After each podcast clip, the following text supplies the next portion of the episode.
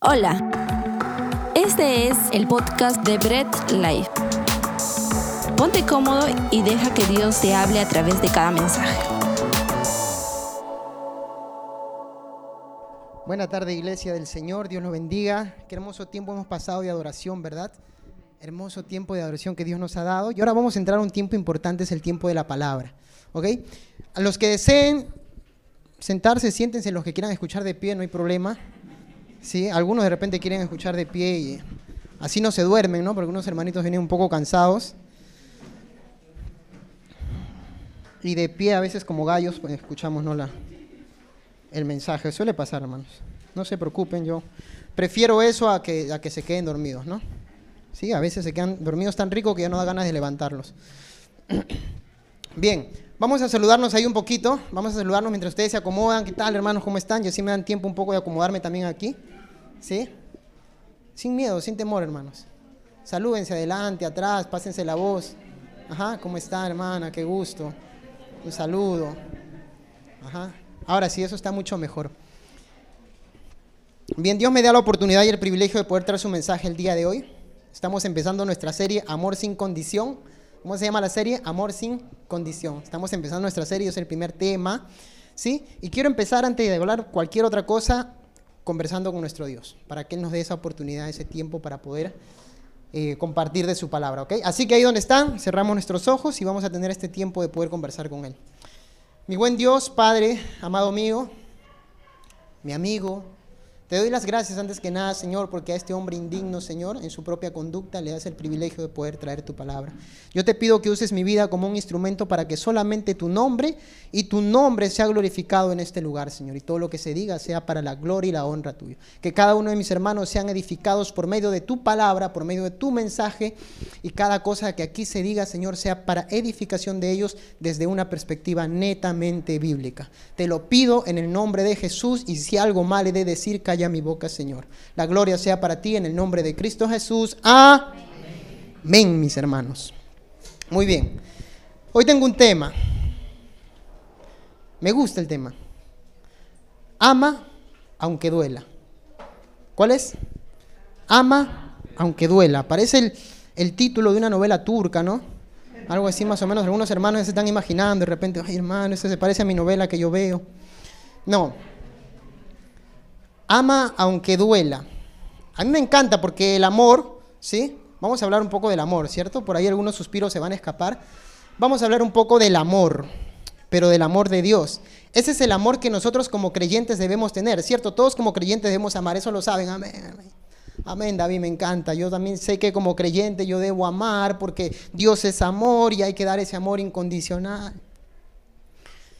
Y ese amor de todo creyente, de toda persona que ha vuelto a nacer, de todo renacido, de todo engendrado de Dios, ese amor fluye, ¿cierto? De manera natural.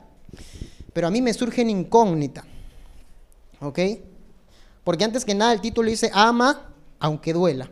Ojo, no es una pregunta, si deseas, no es una condicional, si deseas, ama, si deseas, no, dices, ama aunque duelas, aunque duele, es un imperativo, ¿no? Ama, la misma palabra de Dios que dice, ama.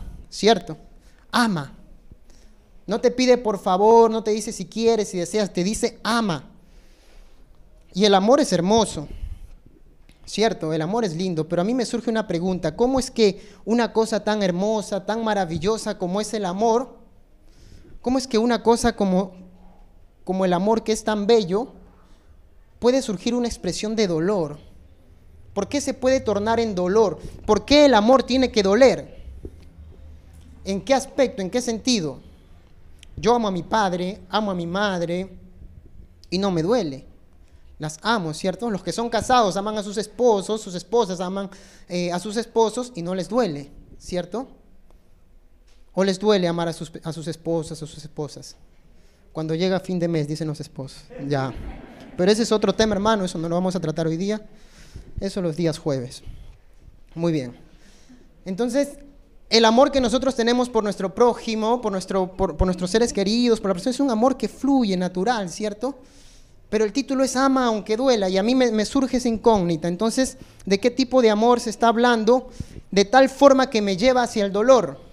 ¿Qué tipo de amor me lleva hacia el dolor? abrimos nuestras Biblias. De lo contrario, no tendría sentido el mensaje. ¿ok? Si sigo hablando yo como un loro y no tenemos Biblia en la mano, no tendría ningún sentido. Mateo, primer evangelio del Nuevo Testamento. Búsquenlo, por favor. Ubíquense en Mateo. Primero busquen Mateo, luego van a buscar el capítulo 5 de Mateo. Y se van a quedar ahí. Y vamos a ver un poco del contexto. ¿Ok? ¿De qué trata el texto que vamos a leer? Mateo capítulo 5. ¿Ok? ¿Lo tienen? Por ahí uno o dos me dicen amén, sí lo tengo, David, por acá está. ¿Ok? ¿Sí? ¿Lo tienen? Muy bien, ya lo tienen uno, dos, tres, listo, genial. Mateo capítulo 5, yo sé que ustedes lo recuerdan y saben que aquí empieza lo que se conoce como el sermón del monte o el sermón de la montaña, ¿cierto? Una serie de enseñanzas que Jesús le da a sus discípulos y no solamente a sus discípulos, sino a todos los que lo están siguiendo. ¿Ok? Eh, Mateo lo pone que está en una montaña, ¿sí? Jesús está dándole, ¿cierto? Es un evangelio, eh, es un evangelio enfocado hacia los judíos y bueno, usa, usa un poco esa referencia de la montaña, ¿no? Entonces Mateo nos dice que está Jesús en la montaña y está dando una serie de enseñanzas, ¿sí? Les dice a los seguidores, ustedes son la sal del mundo, ustedes son la luz del mundo, ¿ok? Pero a partir del versículo 21 hay un patrón que me llama la atención. A partir del versículo 21, esto solamente para que lo vean, y no es el texto en sí, pero para que entiendan un poco. A partir del versículo 21 empieza y dice, oíste que fue dicho, ¿cierto? No matarás. Oíste que fue dicho, no matarás. Y luego el versículo 27 dice, oíste que fue dicho, no cometerás adulterio. Y luego el versículo 31 dice, también oíste que cualquiera que repudia a su mujer dele carta de divorcio. Y el versículo 33 dice, además habéis oído que fue dicho a los antiguos, no perjurarás, si no cumplirás al Señor tus juramentos. Y se comienza a repetir un patrón que dice, habéis oído, ¿no? Oíste que fue dicho, haciendo referencia a una enseñanza pasada. Ustedes escucharon de esta manera, a ustedes le enseñaron de esta manera y ustedes entendieron de esta manera, es lo que les está diciendo Jesús. Ok, ¿cuál es el primer punto? Oíste que fue dicho, no matarás. Y viene la contraparte en el versículo 22, dice, pero yo os digo que cualquiera que se enoje contra su hermano será culpable de juicio. A ver, a ver, aquí hay un problema. ¿Cómo es que Jesús pone en la misma altura el matar que el enojarse contra su hermano? Jesús dice, ustedes han escuchado que el que mata es culpable de juicio. Pero yo os digo, dice, esta enseñanza que ustedes la han entendido así, yo les digo ahora que cualquiera que se enoje contra su hermano es culpable de juicio. David, eso no me parece justo porque no es lo mismo que una persona mate que una persona se enoje. La palabra aquí para enojo en realidad en, su idioma original es orguizo. Eso quiere decir un enojo que trae consigo sed de venganza. Déjenles pongo un ejemplo. El hermanito dentro de la iglesia está hablando mal de la otra hermana. Mentiras. Uy, la hermanita es así. Te cuento lo que ha hecho la hermana. Yo le he visto, hermana. Con mis propios ojos le he visto a la hermana. Que ella ha estado saliendo de allá, hermano. Y mira, la hermana no estaba haciendo nada, pero el hermano ya está hablando de ella. ¿Qué está haciendo ese hermano? Está matando el testimonio de esa persona. La está destruyendo. Para Jesús, ese tipo de acción que perjudica, ese tipo de acción que perjudica a su hermano, ese tipo de acción que viene con una sed de venganza, que quiero matarlo, pero no lo voy a hacer físicamente, pero tengo que encontrar algo que lo destruya, eso para Jesús es tanto como matar físicamente a una persona. Oíste que fue dicho de una forma, acción física, pero yo les digo que no solamente es lo físico, sino lo que viene de adentro. El versículo 27 dice, oíste que fue dicho, no cometerás adulterio. Y el versículo 28 la contraparte, pero yo os digo que cualquiera que mira a una mujer para codiciarla, ya adulteró con ella en su corazón. Va más allá de lo físico. Pero David, yo soy casado, dirán los casados, y no me he metido con ninguna otra mujer. Pero por ahí he mirado a una que otra. Y la he codiciado en mi corazón. Y la he deseado en mi corazón pues ya has cometido adulterio. Va más allá de lo físico. Tiene que ver con lo interior. ¿Y sabes qué pasa? Que el fariseo, el religioso, el saduceo de la época, ¿sí? Era muy santurrón externamente, pero internamente estaba lleno de huesos de muerto. ¿Eso lo dice David Trinidad? No, lo dice las escrituras. Sepulcros blanqueados. Lo que yo muestro a mi hermano va más allá de lo físico. Tiene que ver con una cuestión que viene desde el interior. ¿Sabes por qué? Porque Dios cuando obra en la vida del hombre no lo hace de afuera hacia adentro, sino de adentro hacia afuera viene desde el interior, desde la mente, tiene que ver con la mente, con el corazón, con el alma de la persona. Y Jesús vuelve y les repite, ¿no? Ustedes escucharon, entendieron que era así, pero en verdad la ley nunca fue así. La ley viene desde adentro, el cumplimiento de la ley viene desde adentro. Los religiosos y fariseos lo han llevado a la práctica externa y entre comillas porque ni siquiera la podían cumplir, pero interiormente estaban podridos va más allá de lo físico, viene desde lo interior. Lo curioso es que dentro de este contexto en el que se está hablando de una cuestión más que física que venga desde el interior, es que se encuentra el texto que vamos a leer el día de hoy. Mateo capítulo 5, versículo 38. Miren, el patrón se vuelve a repetir. Ubíquense ahí, versículo 38. ¿Estamos ahí? ¿Sí? Mateo 5, vuelvo y lo repito, eh, capítulo 5, versículo 38. Dice, oíste que fue dicho, el mismo patrón, ¿cierto? Una enseñanza de antes, algo que ustedes han escuchado. Oíste que fue dicho y viene algo acá bien curioso. Ojo por ojo. Ojo por ojo. Ojo, ya. ¿Cierto? Ojo por ojo, diente por diente. Es curioso ya porque esto es una, eh, es una ley que no viene de ahora, que no solamente la practicaba el pueblo de Israel, esto es más o menos del siglo XVIII antes de Cristo y, lo practicaban este, en Babilonia, el rey Hammurabi, ¿sí? lo que se le conoce como el código Hammurabi, esta era la ley del talión. Es curioso porque el pueblo de Israel también lo practicaba. ¿De qué forma? Dejen y les digo que, que esto era en realidad un regulador de la venganza. ¿En qué, en qué sentido?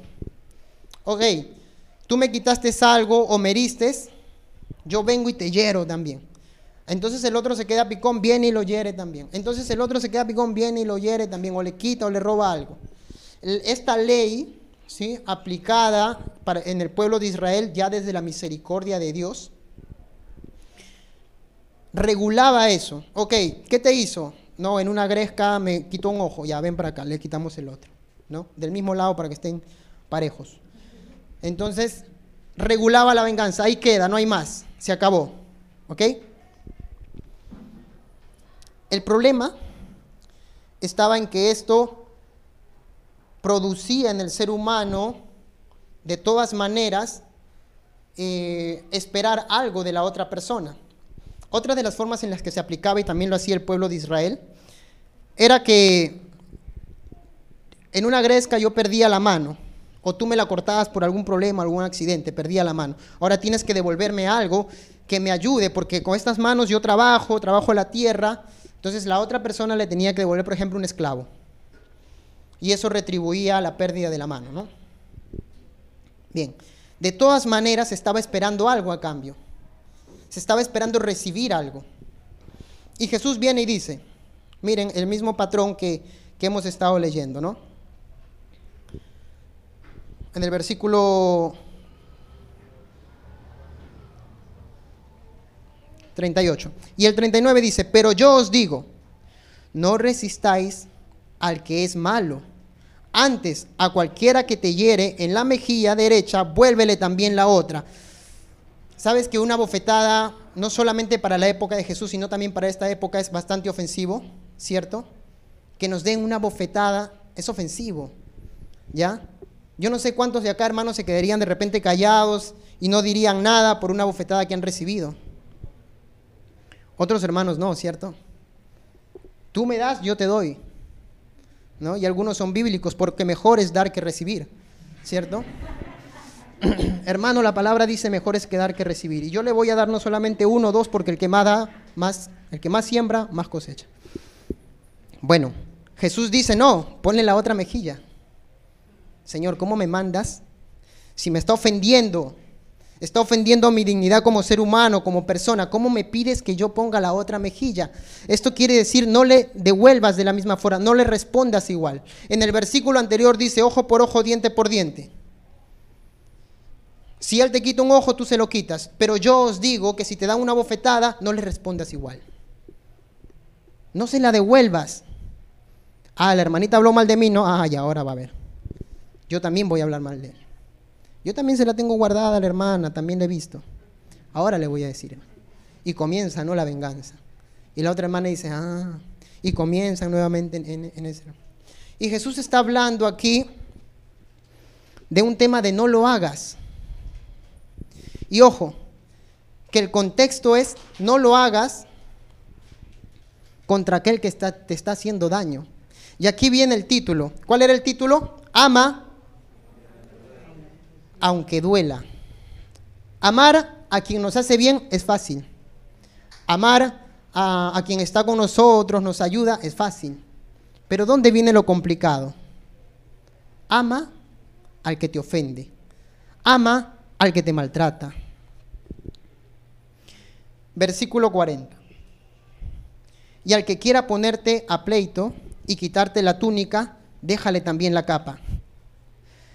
Sabes que, para la época quitarle la túnica a una persona de bajos recursos era quitarle todo.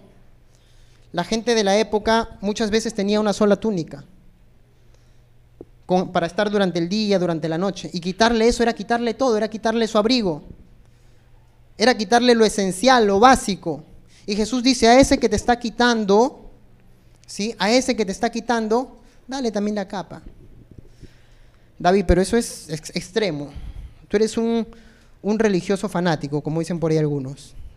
Eso es extremo, David. ¿Cómo le voy a, me voy a quitar la capa para dárselo? Y al que quiera ponerte a pleito y quitarte la túnica, déjale también la capa. ¿Sabes qué, qué sentido tiene esto más que, más que tan literal como que te dejen desnudo? Es el hecho de desprenderme de las cosas materiales para evitar pleitos. Despréndete de lo material para conservar relaciones. Despréndete de lo material para conservar relaciones. ¿Sabes? Déjate cuento que por mi barrio, hace un tiempo atrás, había una familia muy unida, yo los, veía desde niño, ¿no? Muy unida la familia, pero hubo un momento en que hubo la repartición de casa. Hermano, ¿sabes que las personas por casa se matan? Por un pedazo de terreno. Hermano, esa familia que era tan unida salieron a la calle y entre ellos se agarraban con piedras, con cuchillos, con botellas y se correteaban de acá hasta allá por la casa, porque a él le habían dado un pedazo más, porque al otro le habían dado un pedazo menos rompieron la relación familiar que tenían por lo material. Y hubo disputas hasta el día de hoy entre ellos. Pleitos, no se hablan, se odian hasta el día de hoy. Porque él recibió más, porque él recibió menos. Jesús está diciendo, despréndete de lo material, porque el ser humano es muy materialista. Se me viene a la mente la historia del joven rico. Señor, yo todo he hecho, he hecho todo esto que tú me has dicho, todos los mandamientos y quiero seguirte, parafraseando un poco el texto. Y quiero seguirte, ok, te falta algo, deja tus riquezas y sígueme. No, no, no. ¿Cómo dejo todas mis riquezas? ¿Cómo dejo todo lo material? ¿Sabes por qué? Porque el hombre es dependiente de lo material. Y Jesús aquí está rompiendo ese patrón. Rómpelo. Con tal de no romper relaciones. Rómpelo en, en, nombre del amor que le tienes que tener a esa persona que te está quitando. Y sabes que a mí no me dieron este pedazo de terreno, yo también soy hijo, pero se lo dieron a él, hermano. Dios te bendiga. Quédate con ese pedazo. Pero no rompo mi relación con ese hermano. Y hermanos de sangre, no lo rompo por un piso, por un terreno. En ese sentido Jesús está hablando. No rompan esas relaciones que hay por lo material sean desprendidos. Versículo 41, y a cualquiera que te obligue a llevar carga por una milla, ve con él dos. Sabes que para la época los soldados romanos, ¿sí? que eran los que estaban en el imperio y eran los que tenían conquistado Israel también, eh, muchas veces cometían los abusos de llevarlos a los, a los que estaban en calidad de esclavos o a los mismos de Israel y los obligaban a llevar cargas, ¿no? Y Jesús les está diciendo aquí, te queda de dos. O llevas esa carga renegando y odiándolo, porque te está martirizando, porque te está explotando, o llevas esa carga con espíritu de servicio. No, hermano, eso es un abuso. nosotros no podemos permitir eso como creyentes. Está bien ser creyente, hermano, como dicen algunos hermanos por ahí. Está bien ser eh, cristiano, está bien ser creyente, está bien ser manso, pero no menso, dicen, ¿no? Pero Jesús le dice, llévale. Si te quiere que, quiere que, que ponerte carga pesada, llévale tú. Por, un, por, una, eh, por una distancia más. Hasta ahí no me va gustando, hermano David, la predica. Pero bueno, estamos leyendo lo que dice la palabra, ¿no? Versículo 41, ¿no? Cualquiera que te obliga a llevar carga por una milla, ve con el 2. Al que te pida, dale. Al que quiera tomar de ti prestado, no se lo rehuses. Nuevamente por las cuestiones materiales. Y entro al versículo 43. Oíste que fue dicho, amarás a tu prójimo, nuevamente el patrón, ¿no? Ustedes han entendido así. A ustedes les han enseñado así ustedes han escuchado así, pero no es así. Hermanos, en la iglesia les enseñaron de una forma o les enseñaron en ciertas iglesias de cierta forma, pero no es así. Yo vengo, dice el Señor, y les voy a enseñar cómo es. Oíste que fue dicho, amarás a tu prójimo y aborrecerás a tu enemigo. Sabes que esto eh, no está en la palabra, pero sí está en una secta de la época que eran muy conocidos, los esenios. Y dentro de, sus cánones y de sus principios, los esenios tenían un, mandato que decía, ama a tu prójimo, pero aborrece a tu enemigo. Cualquiera que no comparta los mismos principios que tú, cualquiera que no sea parte de, la, de esa secta de los esenios, aborrécelo porque es tu enemigo. Y muchos de la gente de la época, de los religiosos de la época, practicaban esto. Pero Jesús viene y les dice, ustedes han escuchado eso, ¿verdad? Conocen esa enseñanza, ¿no? Oíste que fue dicho, amarás a tu prójimo y aborrecerás a tu enemigo, pero yo os digo, amén, o amad a vuestros enemigos. Ahí se pone complicada la cosa. Ama a tus enemigos. David, una cosa es que yo ame, una cosa es que yo ame a, a, quien me hace bien, una cosa es que yo ame a mi prójimo, una cosa es que yo ame a quien está conmigo, pero otra cosa que me mande amar a mis enemigos. Y no solamente eso, mira lo que te pide porque la exigencia sigue creciendo. Bendecid a los que os maldicen. Haced bien a los que os aborrecen. David, una cosa ya, te acepto que yo puedo saludar al que me ha hecho daño. Puedo saludarlo al que, um, al que me ha hecho algún daño por la calle, me ha quitado, me ha robado, me ha roto el corazón. Por ahí algunos se sienten identificados y se miran entre ellos no se culpen, perdónenlos. Hermanos, y dice, amad a vuestros enemigos, bendecid a los que os maldicen, haced bien a los que os aborrecen. Haced bien. No solamente, hola hermano, ¿cómo estás? Ah, te mastico pero no te paso. No, yo he escuchado e, ese término muchas veces. Sí, el hermanito, o si no lo abrazan, ¿no? Ya hermanito, su saludo, su beso de jugas, ¿no? ¿Cómo estás, hermano? Sí, el hermanito, ay hermano, y su abrazo. Y, y pasa dentro de las mismas iglesias, pasa. Pero dice, ¿por qué? Porque este hermano me hizo daño, porque este hermano una vez habló de mí, porque este hermano una vez se burló de mí. Pero Jesús dice, haced bien a los que os aborrecen, hacedle bien. No solamente lo saludes, no solamente lo pases, hazle el bien, qué difícil. Hermano, yo te soy sincero, te digo difícil porque como seres humanos en nuestra carne y en nuestra naturaleza, el que me hace mal, tú quieres reaccionar en tu propia humanidad. ¿O cuántos super espirituales hay aquí que dicen, no hermano, yo lo recontra bendigo al hermano?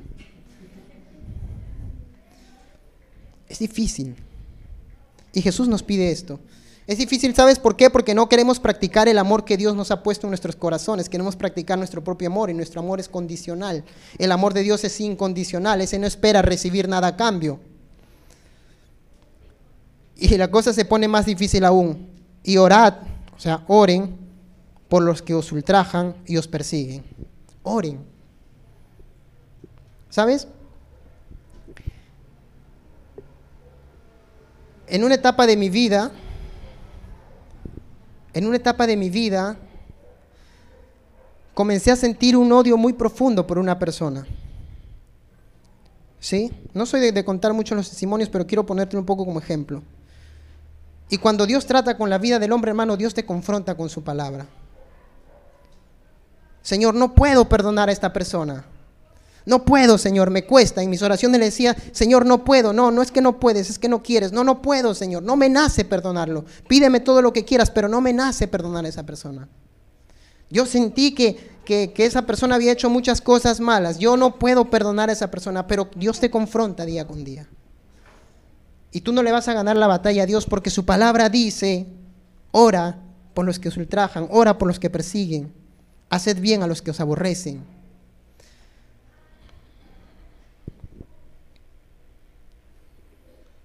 El corazón del hombre se puede llenar de odio. No, hermano, yo soy cristiano, sí, yo también. Pero el corazón del hombre se puede llenar de odio.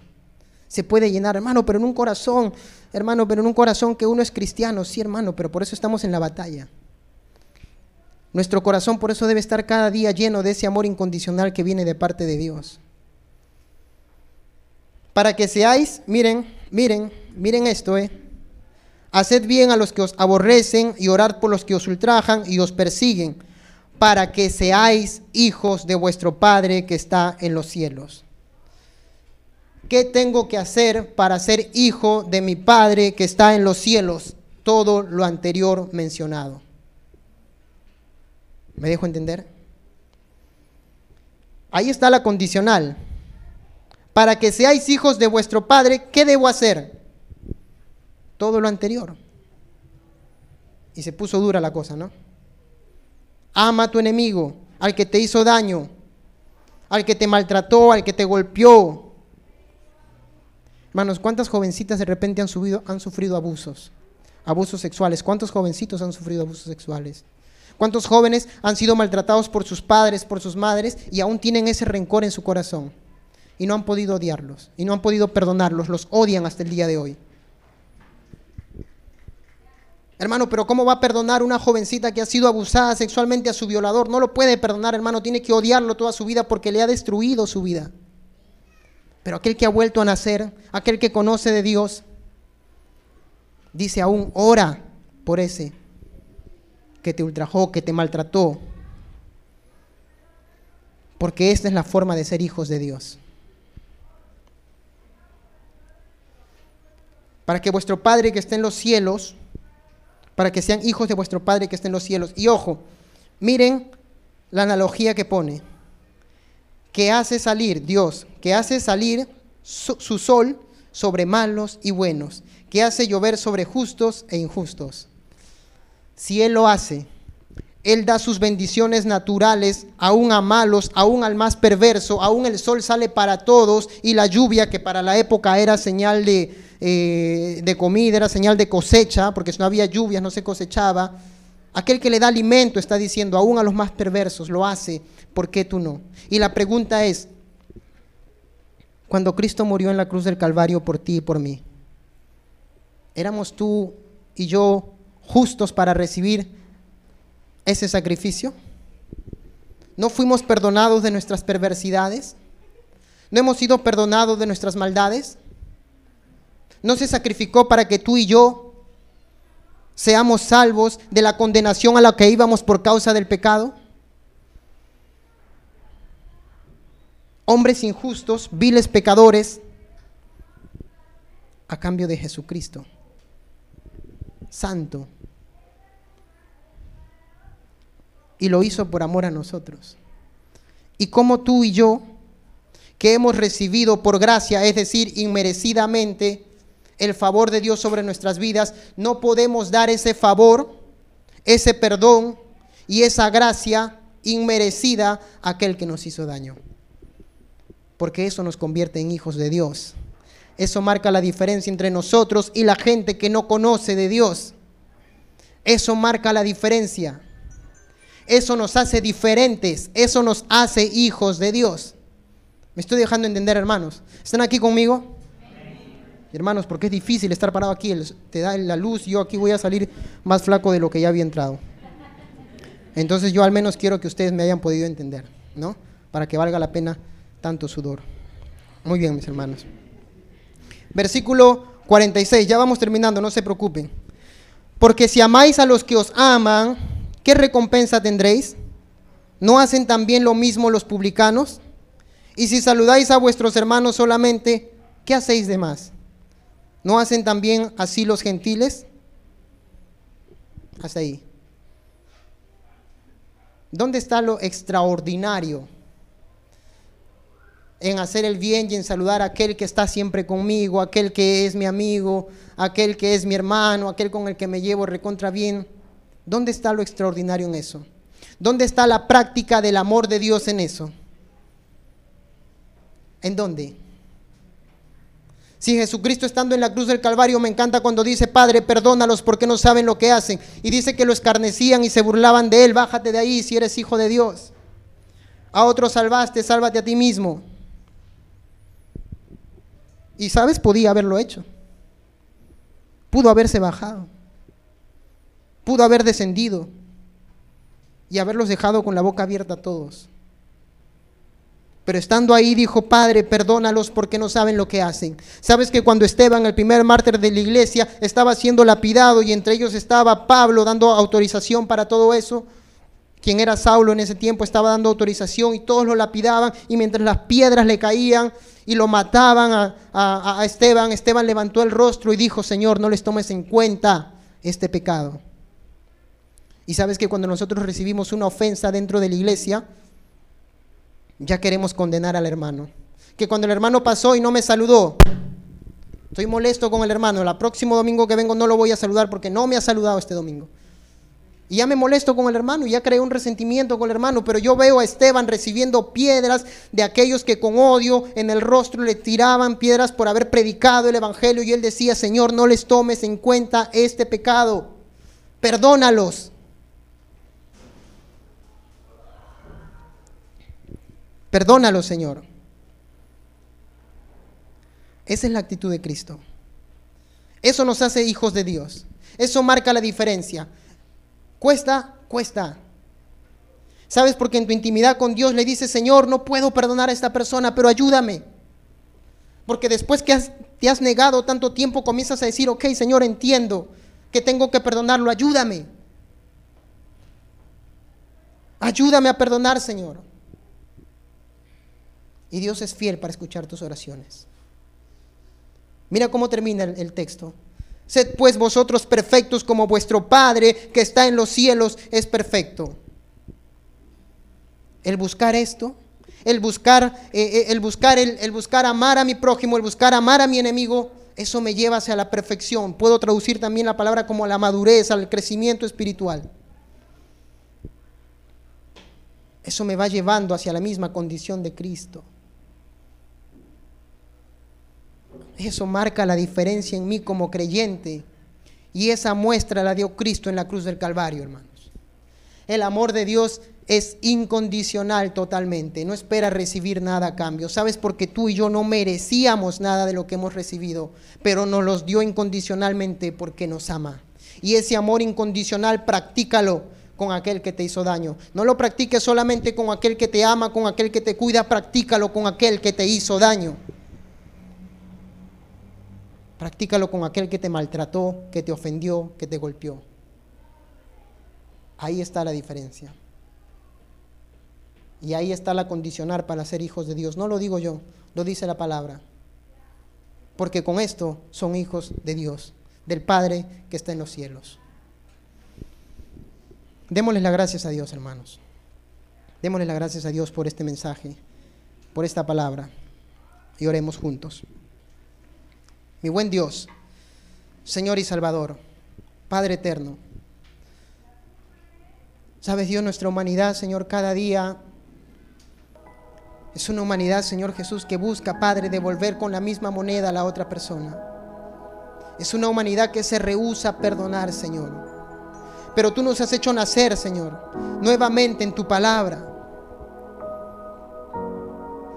Tú nos has hecho nacer nuevamente, Señor Jesús, como hijos tuyos.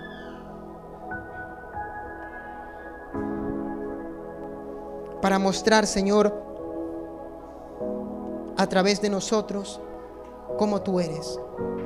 Para que a través de nosotros se muestre, Señor, ese carácter tuyo, ese carácter de perdón hacia aquel que me hizo daño, Señor. Te pido que obres en la vida de mis hermanos, así como en la mía diariamente, Señor. Porque tu palabra y tú mismo enseñaste, Señor, perdona nuestras ofensas, así como nosotros perdonamos a los que nos ofenden, pero permítenos ser practicantes de ese mensaje que conocemos. Señor, duele, cuesta, nuestra humanidad se rehúsa, pero ayúdanos Dios. No queremos ser como los hipócritas, Dios, como esos fariseos, Señor, que solamente cumplían externamente, pero internamente no, Señor. Y hoy hemos leído un, texto, Señor, que se encontraba, Padre, en cumplirlo desde, adentro, desde adentro de nosotros, Dios. Permítenos cumplirlo desde adentro de nosotros. Permítenos tener verdaderamente ese amor, no que se refleje en la hipocresía de un abrazo, Señor Jesús. De un abrazo que por dentro, Señor Jesús, aún está detestando a esa persona, sino de un abrazo sincero de un abrazo que fluya desde adentro del corazón, Señor. De un abrazo que salga desde el interior de nosotros, Señor, por tu obra renovadora y transformadora, Señor. Porque ese amor incondicional ha sido depositado en nuestras vidas, Dios. Para amar al que me maltrató. Y hermano, si tú tienes algo ahí en tu corazón, díselo a Dios. Díselo en silencio si lo quieres, Señor, perdono a esta persona. Permíteme perdonarla porque el perdón trae libertad a tu vida. El hombre se mantiene atado cuando no puede perdonar. Señor, perdono a esta persona. Me hizo daño, me maltrató, me ofendió, me golpeó. Lo perdono, Señor. No quiero vivir con ese rencor en mi corazón ni con esa atadura, Señor. Yo lo perdono nombre de Jesús, Señor. Lo perdono. Y eso trae libertad a mi vida, Dios. Gracias, Señor. Gracias, Dios, porque tú haces esto porque nos amas, Señor. Nos enseñas esto porque nos amas, Dios. Nos amas tanto que no quieres que vivamos con la carga, Señor, de odiar a otros. Nos amas tanto que no quieres que vivamos con la carga de vivir atados a la falta de perdón. Nos amas tanto que hoy nos ha dado un mensaje en el cual nos dices, perdona hijo, porque no quiero verte atado. Perdona hijo, porque no quiero verte encarcelado en tu odio. Perdona hijo, porque eso trae libertad a tu vida. Perdona hijo, porque eso no le hace daño a la otra persona, te hace daño a ti. Perdona porque solamente así llegarás a ser mi hijo. Perdona porque esa es la más grande muestra de que tú eres mi hijo y que perdonas como yo lo he hecho contigo, como yo te he perdonado a ti de tus injusticias y maldades. Lo que por gracia recibes, por gracia dalo. Bendito sea tu nombre, Dios. Obra en la vida de mis hermanos y sigue obrando en mi vida, Señor, para que en mi corazón no se aloje, Señor ningún rasgo de, odio ni de perdón hacia nadie. Y si algo hay en mi interior que tal vez yo mismo no veo, Señor, sácalo. Te lo pido en el nombre de Jesús, Señor, porque soy un ser humano. Sácalo, Dios. Así como de la vida de cada uno de mis hermanos. Bendito sea tu nombre. Dale gracias a Dios porque hoy te ha dado la oportunidad de poder reconocer que tenemos un problema de falta de perdón, de odio en nuestros corazones hacia alguien.